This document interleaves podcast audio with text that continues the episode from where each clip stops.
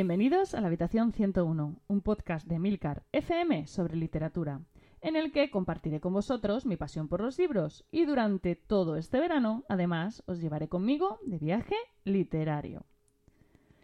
Y hoy nos vamos a ir hasta Sudamérica, nada más y nada menos que hasta Brasil.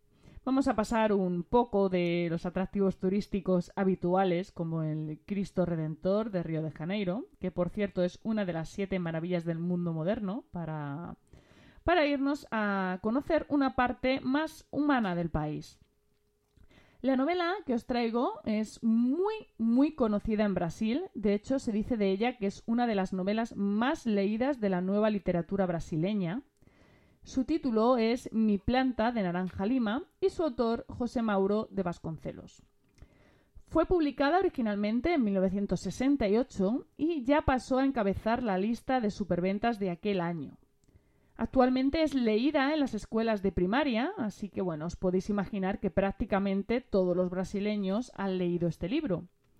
Es un poco el platero y yo de los brasileños, para que os hagáis una idea, solo que en prosa y más moderno. O bueno, igual es, es cosa mía esta comparativa, pero las sensaciones que tuve leyendo este libro fueron muy similares a las que tuve leyendo a Juan Ramón Jiménez. Y ojo que hablo de las sensaciones. Bueno, se dice de esta novela que tiene un alto componente autobiográfico, vamos, que, de hecho el protagonista es el propio Vasconcelos, de niño. Dicen de él que tiene una memoria prodigiosa y que empezó siendo narrador oral, cosa que, gustará a mis compañeros de Iberoamérica de Cuento, seguramente. También fue entrenador de boxeo y modelo en la Escuela de Bellas Artes de Río, vamos, que, que era un tipo que valía para todo, la novela que os presento hoy no es su única novela, de hecho tiene bastantes títulos publicados, pero sí que es la más conocida de todas. La historia está narrada en primera persona por CC, que es un niño de 5 años que vive con sus padres y sus cuatro hermanos. La situación de la familia es bastante difícil. Su padre está en paro y su madre trabaja de sol a sol. Eh, son bastante pobres y bueno, es por ello que tienen que mudarse a otra casa cosa que no convence en absoluto a CC. Hasta que, visitando la casa, descubre un, arbolito de, naranja lima en el patio. Eh, según he buscado, por cierto, es un árbol típico de Brasil que da un fruto con, forma de naranja, pero con un sabor ácido, como, como la lima. Bueno, el caso es que CC bautiza a este arbolito como Mingino o Shuruka cuando, cuando lo quiere mucho, ¿no? Como él dice. Y decide empezar a contarle todas sus aventuras.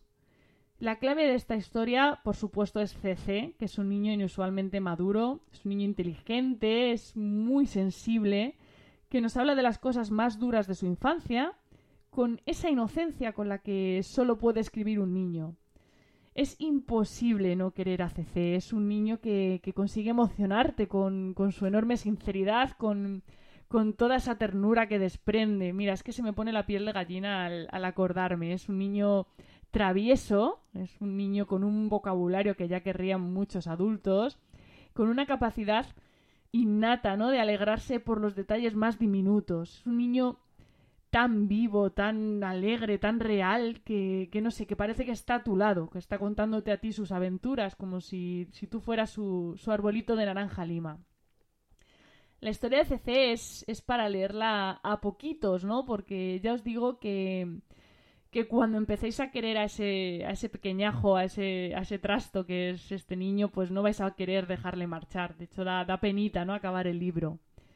Y no os dejéis engañar por su argumento o por su narrador, ni tampoco por el tono en el que está escrito. Este es un libro tan para niños como pueden serlo, como decía antes, Platero y yo, o como puede ser El Principito. Es una de esas historias que, que bajo la aparente sencillez de las palabras de un niño ocultan una lección de vida imprescindible.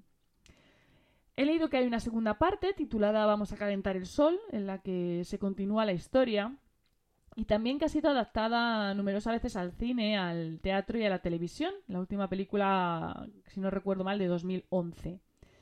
A mí la verdad es que no me llaman especialmente la atención. No sé, me he quedado tan enamorada, tan tan contenta con este libro que como que no quiero estropearlos, ¿no? Es una sensación de estas de he leído algo maravilloso y no quiero más.